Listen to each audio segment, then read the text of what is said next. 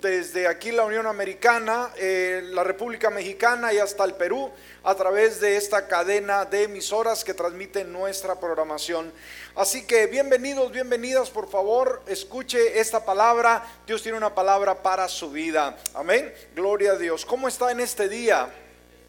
Bendecido. ¿Cómo están las madrecitas? Bendecidas de la misma manera.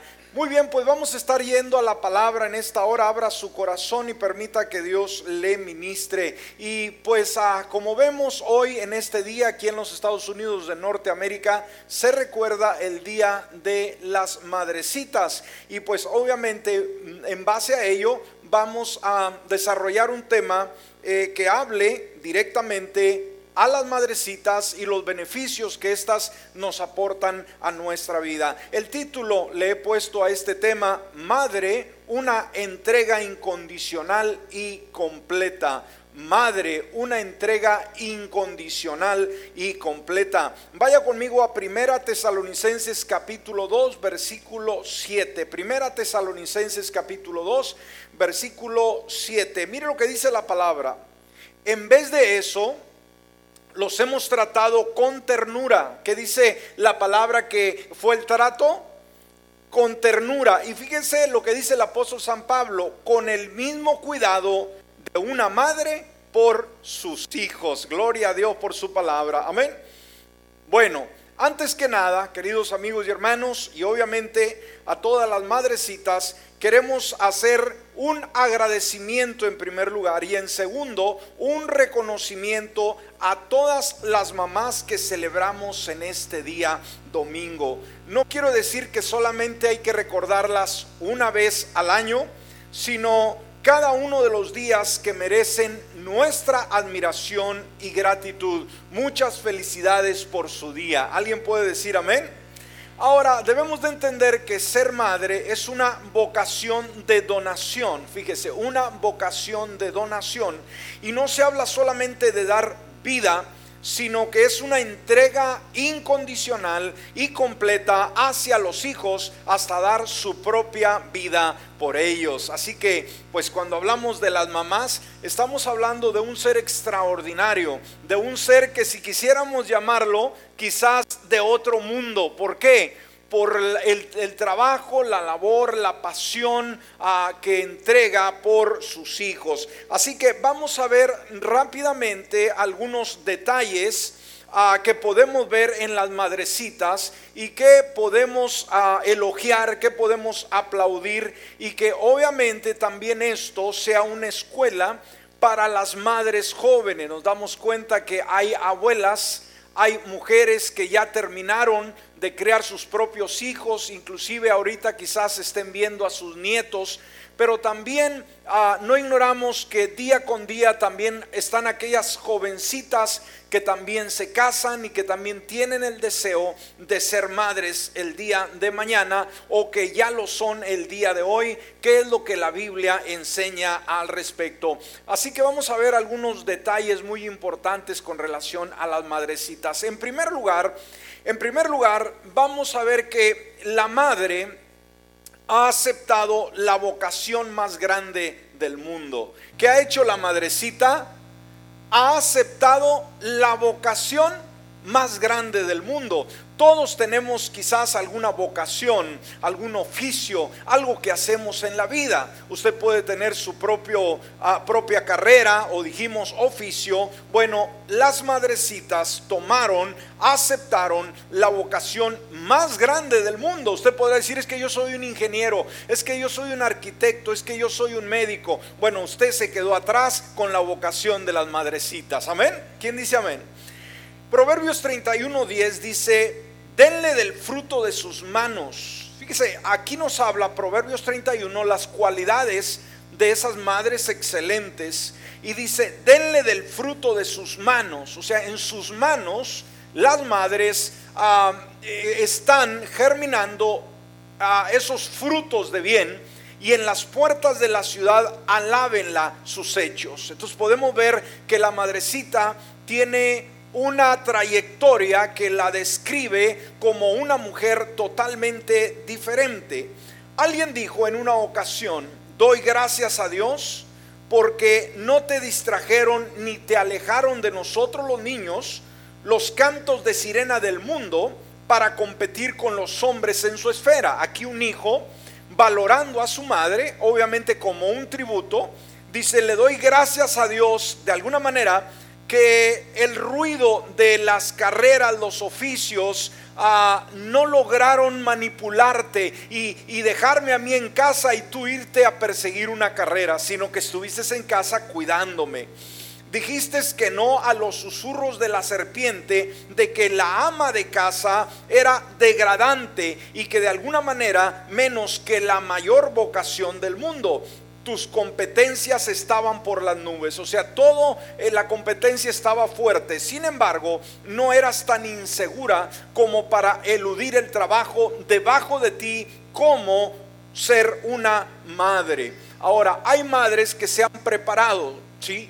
Que en su juventud lograron estudiar, quizás perseguir una carrera, mas sin embargo, cuando se trató de crear ellas mismas sus propios hijos, muchas de esas madres valientes simplemente renunciaron, simplemente ah, hicieron a un lado esa carrera, esa vocación por dedicar mucho más tiempo a quien a sus hijos. Entonces dice este autor, tu título universitario, o sea, en educación, tu certificación en matemáticas y ocho años en las aulas no fueron en vano ni por un minuto. Todos ellos te prepararon y te equiparon para una vocación humana que no hay otra mejor, el llamado a ser una madre. Wow, qué interesante, ¿no? Que un hijo elogie a una mujer capaz, a una mujer inteligente que persiguió una carrera, pero cuando aquel bebé llegó al hogar, ahora le dijo no a la vocación secular, a la profesión y sí a la vocación de ser madre. Qué interesante, ¿no? Esto. Ahora, en una ocasión le preguntaron a este extraordinario conquistador como fue Napoleón, ¿qué se necesita? Le dijeron para poder restaurar el prestigio de Francia, esa gran nación. Le decía, necesitamos eh, restaurar el prestigio, que se levante Francia. ¿Cuál fue la respuesta de este conquistador? La respuesta de él fue, denos mejores madres. Wow. No pidió un ejército, no pidió personas más capaces, no, no pidió personas más intelectuales, dijo, denos mejores madres, denos mejores mamás. ¿Por qué? Porque ellas de una manera única transforman el mundo, de una manera única engendran hijos capaces que el día de mañana llegan a regir, llegan a formar, llegan a dar rumbo a nuestra sociedad. Entonces, cuando hablamos de la maternidad, queridos hermanos y amigos, la maternidad es una verdadera vocación. ¿Me escuchó? Dijimos, ¿qué vocación tiene usted? No, pues yo soy maestro, no, yo soy esto, yo soy lo otro.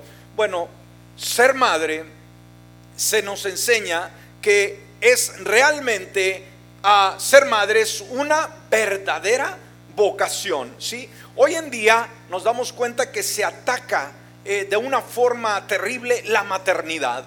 Hoy en día hay muchas jovencitas que ya no piensan en el matrimonio, ya no piensan en tener hijos, ya la cultura tiende a tener un cambio, decir, eso es, eso es para el mundo del pasado. Hoy en día ya somos más liberales, hoy en día ya no necesitamos de un hombre y menos estar atadas a unos biberones y unos pañales, estar cambiando continuamente a algunos niños, ¿no? Bueno, debemos de entender, conocemos el día de hoy también mujeres admirables y, dichosas de sentirse privilegiadas de tener familias estables, de tener hijos e hijas. Ah, sin duda, ser madre, y esto es una gran verdad, es una labor muy demandante. Yo creo que cualquier madre, abuela o tía que haya creado a, también a sus sobrinos, eh, nos damos cuenta que puede corroborar este hecho. Pero también, escúcheme, no es solamente responsabilidad, sino también recompensa. Y esto es lo más importante. Entonces, la maternidad tiene dentro de sí muchas cualidades especiales, muchas. pero algunas de ellas, por ejemplo, es que la madre no es egoísta, no piensa solamente en ella, sacrifica su propio tiempo, dijimos, sacrifica su propia carrera, sacrifica su propia comodidad. ¿A cuánto nos gusta dormir toda una noche completa? Amén, completita. ¿Sí? Desde que nos acostamos no me molesten hasta que suena la alarma, ¿no? En la mañana. Bueno, eso es el hombre, ¿verdad? Pero la mujer ¿Será que cuando es madre tiene la misma comodidad de dormir sus ocho horas, sus siete horas toda la noche? Pregunto. No, para nada. Los recién nacidos, los bebés tienen que estárseles alimentando, oiga, de una forma continua horas y horas y horas. No puede pasársele el tiempo porque aunque mamá se duerme, el bebé se mantiene despierto. Y no solamente él, qué bonito los bebés, ¿verdad? Que están despiertos jugando, pero no. Cuando ellos están despiertos quieren que mamá también esté despierta. Amén. Entonces la madre no es egoísta. Su amor estará centrado en sus propios hijos, no en ella. Su meta es la crianza de ellos. ¿Cuál es la finalidad? ¿Cuál es la meta de esta madrecita? Crearlos, ¿sí? Ah, Dios se los dio para que administraran sus vidas de alguna manera y ella se va a encargar de un día simplemente terminar su labor y decir terminé con él, terminé con ella, cuando ellos ya emprenden su carrera a formar su nuevo hogar. Entonces hay unas recompensas muy grandes de la maternidad. Estas se verán cuando los hijos puedan llegar a ser grandes hombres y mujeres de Dios, ¿sí? Que amen al Señor, que le sirvan en un ministerio dentro de la iglesia, o por qué no, quizás un misionero a las naciones, un gran conferencista, una gran conferencista, o también cuando ellos o ellas alcancen alguna vocación, alguna carrera, aquella madre va a sentirse privilegiada. ¿Cómo se siente una madre cuando el hijo gradúa quizás en sus primeros años? ¿sí? Ahí está mamá y el niño le, le enseña el certificado y mamá muy alegre se siente muy privilegiada. ¿Qué sucede cuando termina la, eh, la escuela high school, ¿no? la secundaria, la preparatoria y, y recibe sus grados? Oiga, mamá se siente orgullosa de decir, es mi hijo, es mi hija y sucesivamente cuando logra una carrera. Entonces, la mamá, como tiene un contacto directo, continuo con el hijo, con la hija, obviamente formará en él, formará eh, carácter, formará su forma de pensar, su forma de actuar, inclusive de, a desarrollar sus potenciales interiores para que pueda llegar a cumplir los sueños que Dios puso en su corazón. Ahora, el doctor Donald Peterson dijo sobre la vocación de una madre.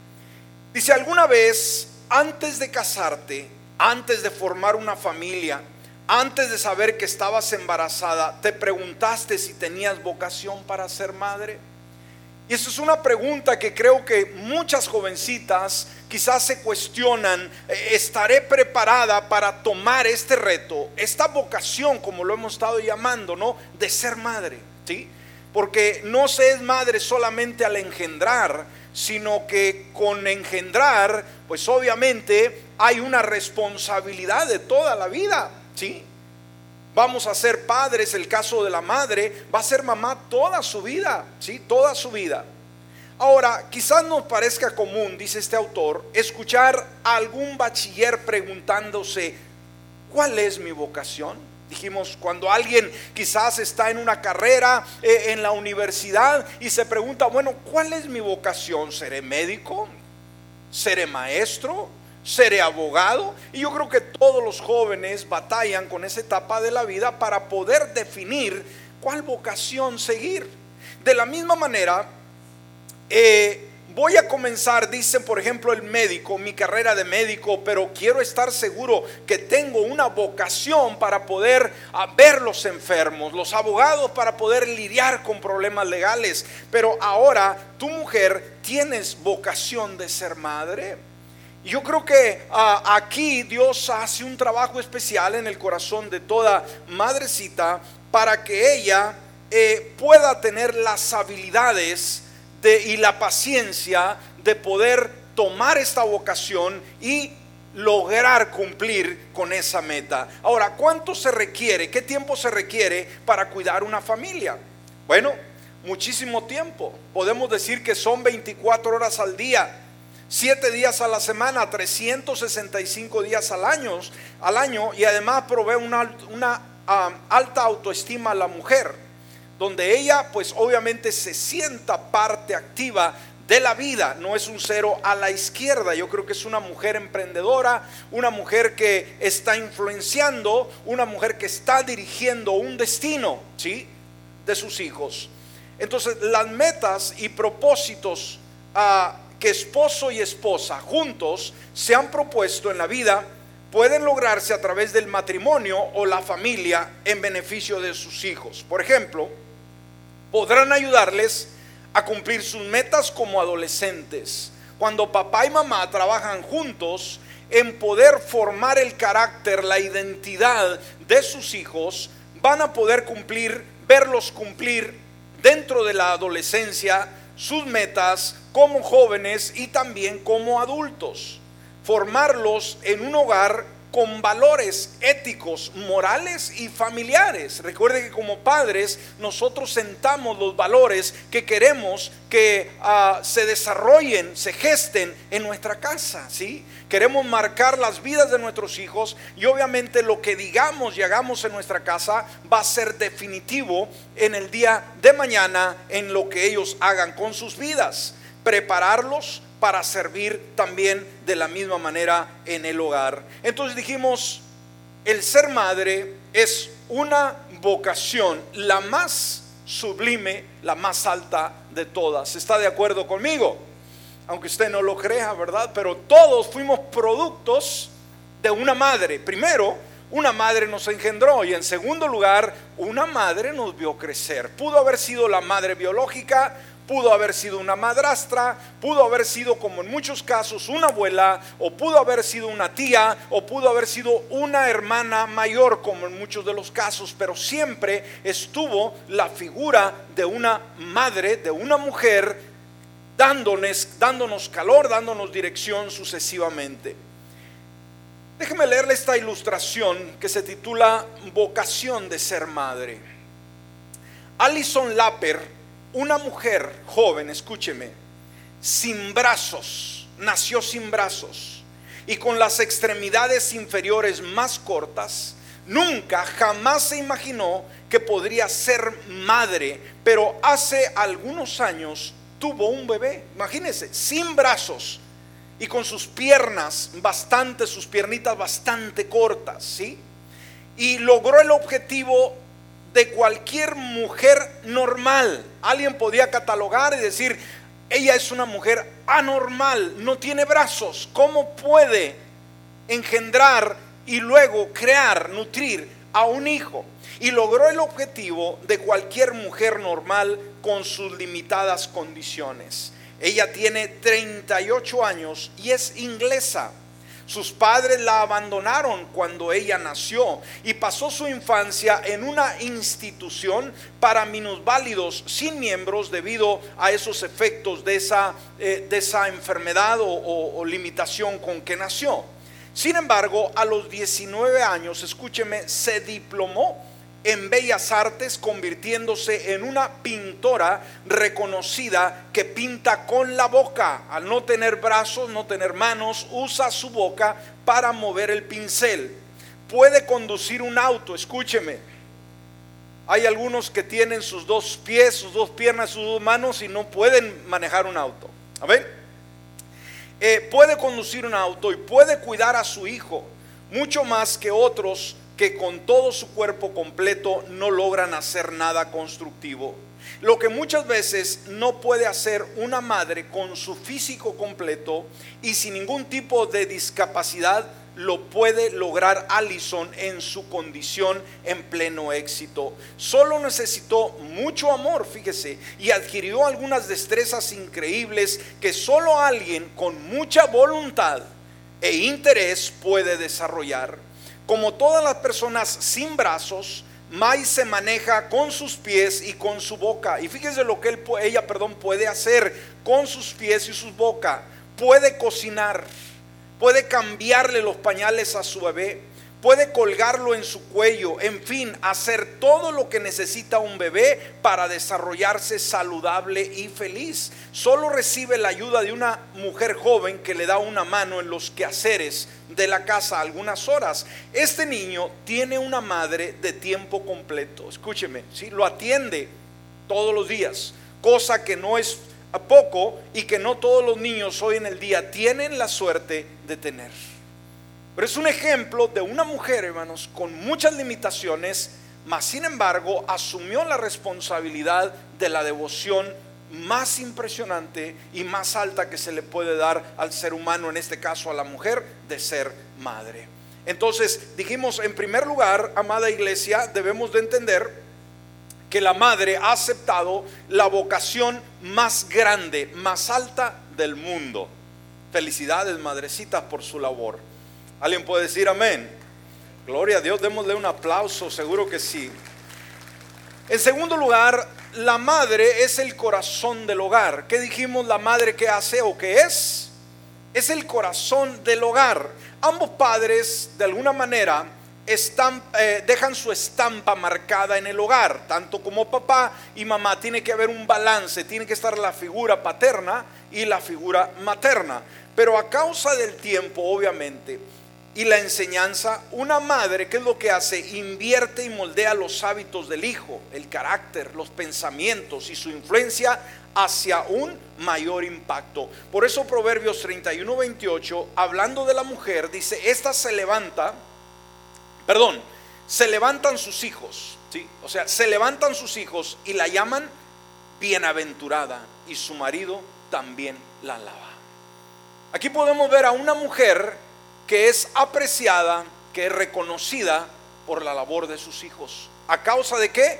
Obviamente de su trabajo. Ahora, la palabra esposa, mis hermanos y hermanas, significa algo muy interesante. ¿sí? Esposa significa tejedora. Amén. ¿Qué significa esposa? Tejedora, alguien que teje, alguien que une fibras alguien que une hilos, une cabos, como usted quiera llamarle. Ella es la que teje en el hogar. Amén. ¿Escuchó? Ella es la que teje en el hogar y no está tejiendo solamente la ropa del recién nacido o remendando pantalones del, del esposo. No, no, no, no, no. Ella es la que teje el hogar en el diseño y la belleza que éste intentó ser. Está tejiendo no telas, está tejiendo vidas, está uniendo de, materiales y humanos está creando una alianza tan sólida que es la fuerza del hogar. Todas las hebras se deben complementar entre sí y contra una contra otra para expresar la voluntad del tejedor. Entonces, un hogar tejido por una esposa, escúcheme, que ama a Dios, que sirve a Dios de todo corazón, expresará en ella la gracia, la gracia que proviene de Dios y la belleza que revela el Espíritu Santo en todas las actividades diarias, en todo lo que ella haga, y se reflejará claramente en la vida de sus hijos y en la vida de su esposo. ¿Qué significa? Que el poder de una madre ejemplar es, eh, tiene un poder de influencia sobre sus hijos y sobre su mismo esposo. ¿Me escuchó? Y cuando digo influencia no quiere decir que es la que mangonea al esposo. Amén. No, una buena influencia, ¿sí? Que nutre, que estabiliza, que trae armonía, que trae alegría. Ahora, se ha dicho, ah, por ejemplo, ah, bueno, leímos en Proverbios 31, eh, versículo 28 y 29, lo que leímos, y vamos a añadir un versículo más. Eh, obviamente se reflejará claramente este tipo de vida en la vida de sus hijos, dijimos, y en la de su esposo. Dice, se levantan sus hijos y la llaman bienaventurada. Y su marido también la alaba. Y luego añade, muchas mujeres hicieron el bien, mas tú sobrepasas a todas. Wow, qué interesante lo que Dios dice. Ahora, cuando vemos la labor de la esposa, que es el corazón del hogar, nos damos cuenta que la esposa, se ha dicho, es como, la esposa es como la labor del Espíritu Santo para la iglesia, para el creyente. ¿Me escuchó? Fíjese, Imagínense este ejemplo. La mujer se asemeja al Espíritu Santo de cómo éste dirige la iglesia y dirige al creyente. Ahora, eh, la esposa, dijimos, es como el Espíritu Santo en el hogar. Su influencia en todo, la influencia de ella avanza en el hogar como la obra del Espíritu Santo en la iglesia. Ella, ¿qué es lo que hace como hace el Espíritu Santo? Ella guía a los hijos. ¿Qué hace la madre? Guía, pero también enseña.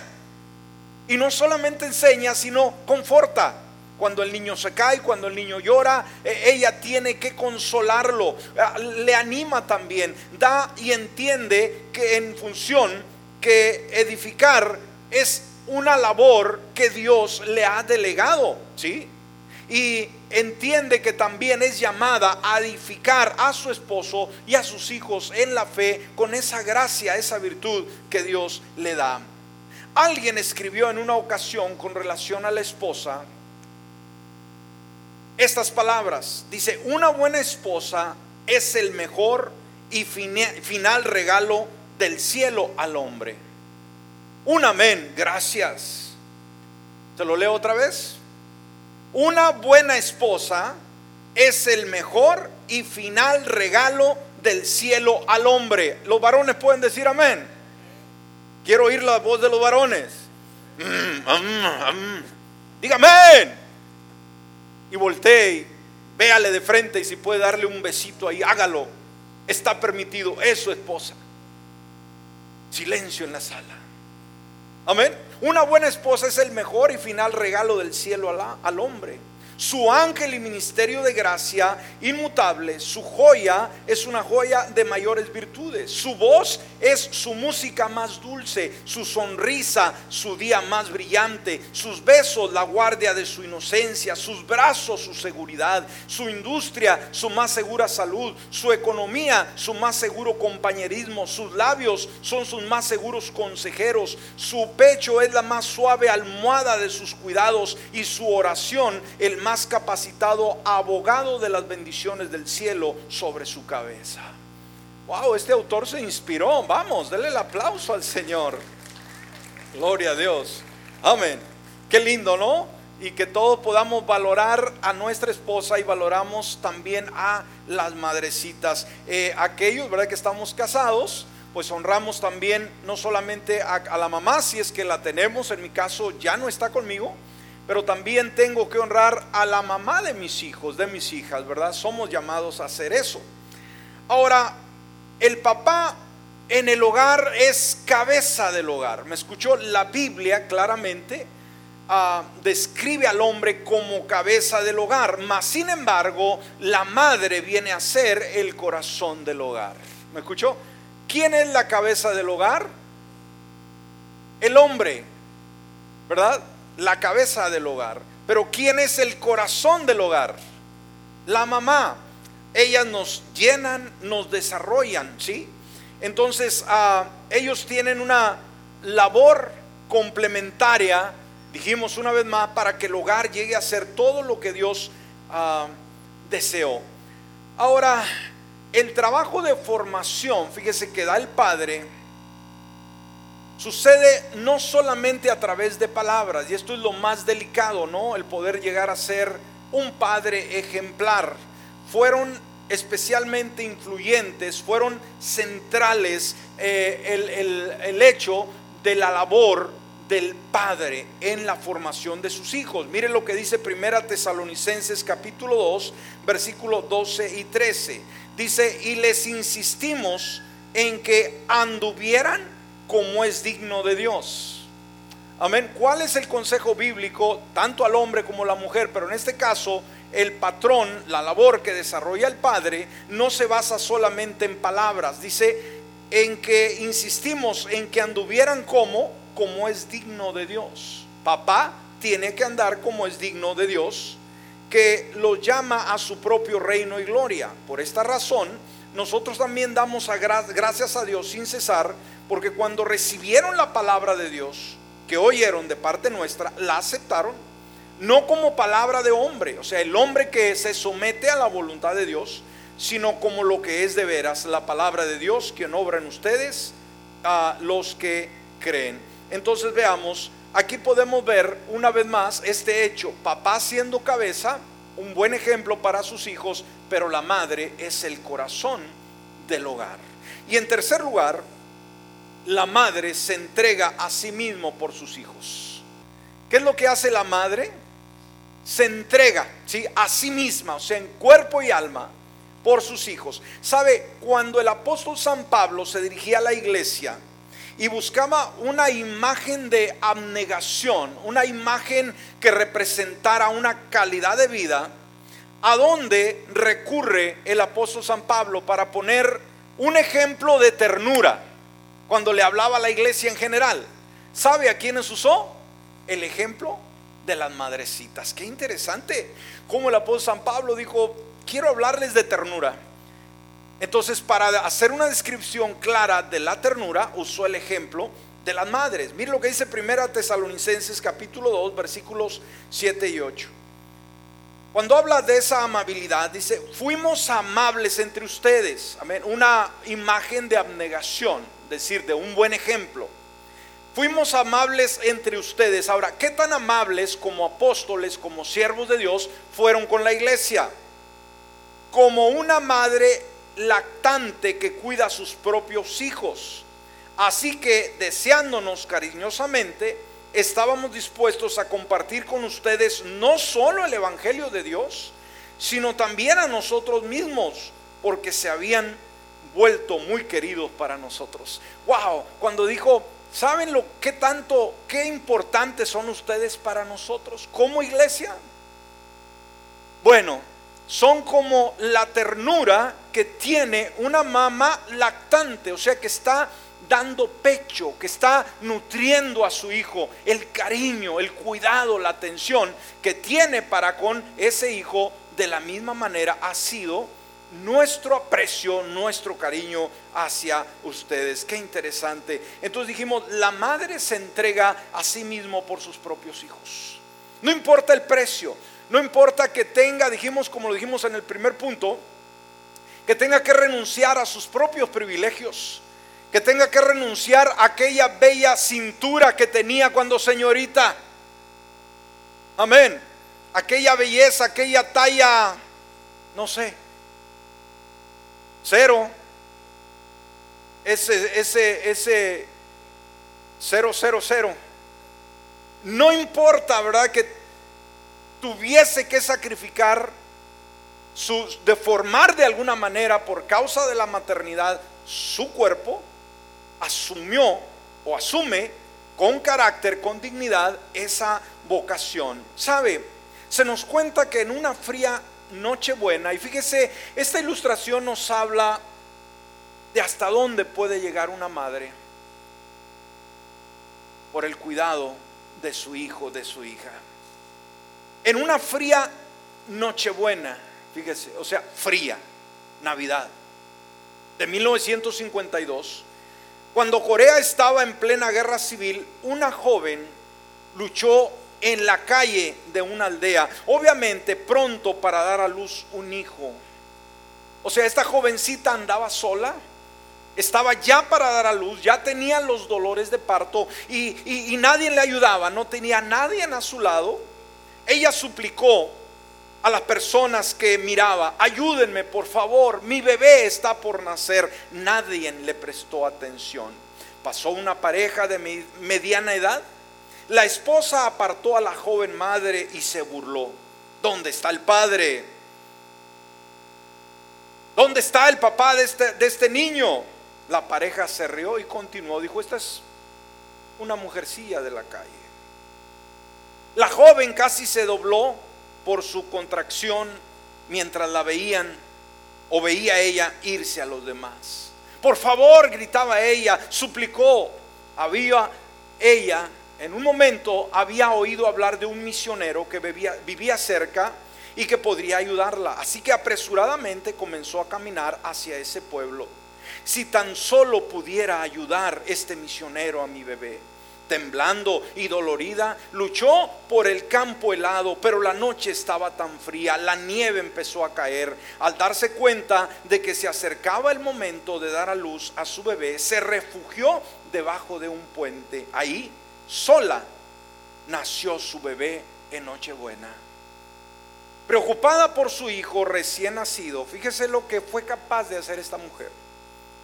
se quitó su propia ropa en esa helada noche, envolvió al bebé con ella y lo abrazó con el cálido círculo de sus brazos. Al día siguiente el misionero desafió la nieve nueva para entregar algunos paquetes navideños. Mientras caminaba, escuchó el llanto de un bebé. Siguió el sonido hasta un puente. Debajo encontró a una joven madre muerta, literalmente, de frío. O sea, la mamá no pudo soportar, tuvo que quitarse ella la ropa para poder cubrir a su propio hijo. Así que fue tan fría la noche que no amaneció viva. Qué tremendo, ¿no? Todavía ah, debajo encontró una joven madre muerta de frío, todavía agarrando a su hijo recién nacido que lloraba. El misionero levantó con ternura al bebé en sus brazos. Cuando el bebé tenía 10 años, su ahora padre adoptivo, o sea, el misionero, le contó la historia de la muerte de su madre en Nochebuena. El niño lloró al darse cuenta del sacrificio que su madre había hecho por él. A la mañana siguiente, el misionero se levantó muy temprano, temprano perdón, para encontrar la cama del niño vacía.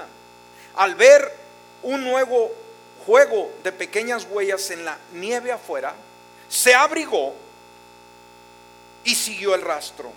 Regresaba al puente donde había muerto la joven madre. Cuando el misionero se acercó al puente, se detuvo aturdido. Arrodillado en la nieve estaba su hijo, desnudo y temblando incontrolablemente. Su ropa estaba junto a él en una pequeña pila. Acercándose el misionero, escuchó al niño decir entre, dientes, Madre, estabas así de fría por mí. ¿Qué, qué ejemplo tan más tremendo, ¿no?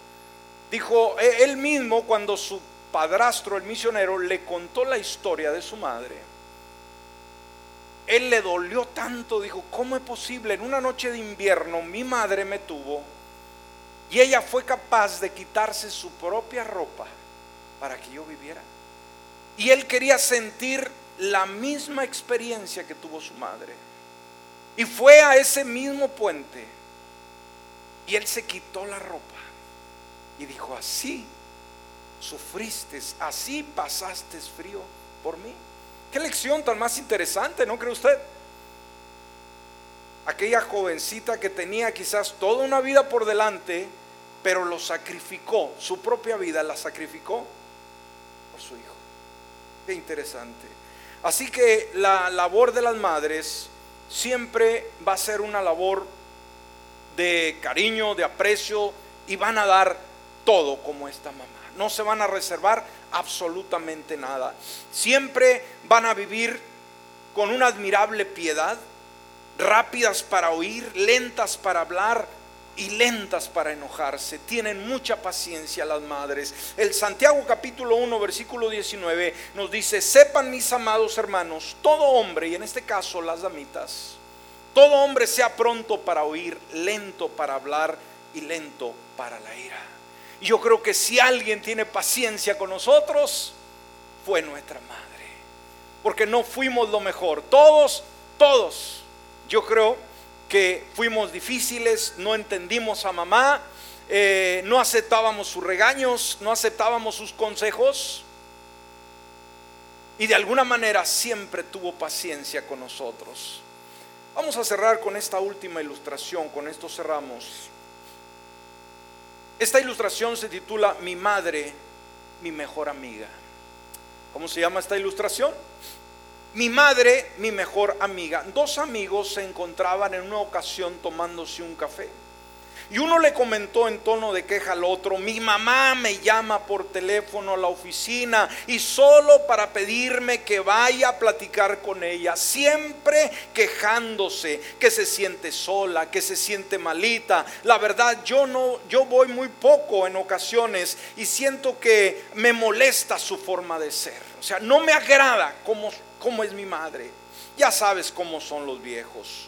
Cuentan las mismas cosas una y otra vez sin mencionar los achaques que estrenan cada día, pobres ancianas. Y bueno, como tú sabes, nunca me faltan los compromisos, estoy muy ocupado, que el trabajo, que los amigos, que los proyectos, que la asociación, en fin, sabes cómo es, ¿no? Caramba. Se apenó el otro compañero y le dice, wow, eres mejor que yo. No lo creas, soy igual que tú, al menos lo era, respondió el amigo con tristeza. En realidad visito a mi mamá en el cementerio. Murió hace tiempo, pero mientras estuvo conmigo, tampoco yo iba a conversar y a visitarla. Pensaba y sentía lo mismo que tú. Y no sabes cuánta falta me hace ahora su presencia. Cuánto daría por sentir las caricias que con tanto amor ella me brindaba y que rechazaba siempre porque yo ya no era un niño. Cuánto me pesa no haber escuchado todos los consejos que me daba. Cuando por torpeza le decía, yo sé lo que hago y por ello cometí muchos errores. Ay, amigo, si supieras ahora cómo la busca, la busco, perdón, y ahora, ahora es mi mejor amiga cuando sentado en la tierra fría del cementerio, mirando solo su foto en el muro gris, en el que puse estas palabras, te amo mamá, palabras que nunca escuchó de mis propios labios. Le pido que me perdone por haber sido tan frío, por las veces que le mentí y por los muchos besos que nunca le di. Mas el silencio me responde y cuando una brisa acaricia mis mejillas, sé que ella me ha perdonado mira con ojos empañados a su amigo y luego dije, le dice, discúlpame este arranque, pero si de algo te sirve mi experiencia, conversa con ella hoy que tú la tienes. Valora su presencia, resaltando sus virtudes que seguro posee. Deja a un lado sus errores que de una u otra forma parte, son parte de su ser. No esperes a que esté en el cementerio porque ahí la reflexión duele hasta el fondo del alma. Porque entiendes que ya nunca podrás hacer lo que dejaste pendiente. Será un hueco que nunca podrás llenar. No permitas que te pase lo que me pasó a mí. En el camino iba pensando en las palabras de su amigo.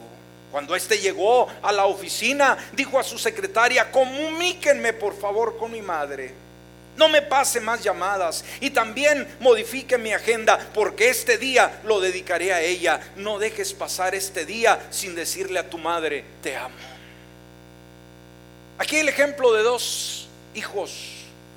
Uno de ellos que no se daba el tiempo para visitar a su madre, para escucharla, para estar en los momentos de soledad. Y el otro, uno, que ahora quisiera tener a su madre y que la única forma de verla es ir al cementerio y ver solamente su tumba, porque ella ya no está. Los dos, el primero todavía la tenía, el otro ya no lo tenía, así que le da un consejo, simplemente búscala, escúchala, ahorita que la tienes con vida. Póngase de pie en esta hora. Yo creo que podemos hablar mucho de las madres. Nos faltaría tiempo. Pero vamos a honrarlas. Y si usted tiene a su madrecita, honrela, escúchela, dele un tiempo. Quizás no está aquí, quizás está lejos. Haga una llamada. Si vive en la ciudad, vaya a visitarla. Lleve sus hijos, sus nietos de ella. Hágale su vida más simple. Recuerde que ella dedicó muchos años para nuestro crecimiento, nuestra formación, nos nutrió. Por lo tanto, el día de hoy vamos a hacer nuestra parte. ¿Les parece? Cierre sus ojos y vamos a orar. Padre amado, queremos agradecerte en esta mañana por este tiempo, Dios, que nos brindas de poder honrar a nuestras madrecitas. Dice tu palabra que honra a tu padre y a tu madre para que tus días se alarguen en la tierra. Ese es un mandato, Señor. Si en, los diez mandamientos, Señor, en los, uh, estas, estas diez pautas de suma importancia para ti, Dios, papá y mamá, fueron vitales, lo debe de ser para nosotros. Nos damos cuenta la gran influencia que tiene la madre en la formación de cada uno de nosotros. De que gracias a la ternura, el cuidado de ella, somos lo que somos el día de hoy. No todas fueron perfectas. Hubieron muchas, Señor, que rehusaron asumir esta vocación tan especial. No las juzgamos. Yo creo que tú te encargarás de ello. Nosotros somos llamados a aceptar y a perdonar por la salud emocional nuestra y por la salud de nuestros hijos y nuestras hijas que vienen después de nosotros. En esta hora te damos gracias, Dios, por estas damitas, ya sea desde estas jóvenes madres que el día de hoy no tienen toda la experiencia y que tienen muchas dudas, pero les sobra amor, les sobra ternura para invertir en sus pequeños hijos.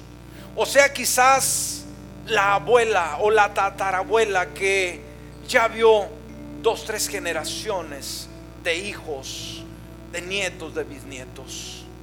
En esta hora te damos gracias por ellas. Gracias Dios por las madrecitas que en este día y no solamente este día puedan, Señor, sentirse honradas y agradecerles por la vocación más sublime que ellas decidieron tomar la vocación celestial, la vocación más alta de todas las que existe, de ser madre. Te pedimos que las cuides.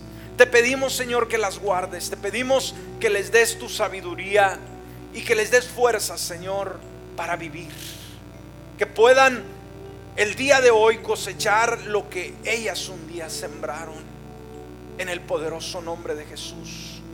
Y a ti te daremos honra y gloria. Amén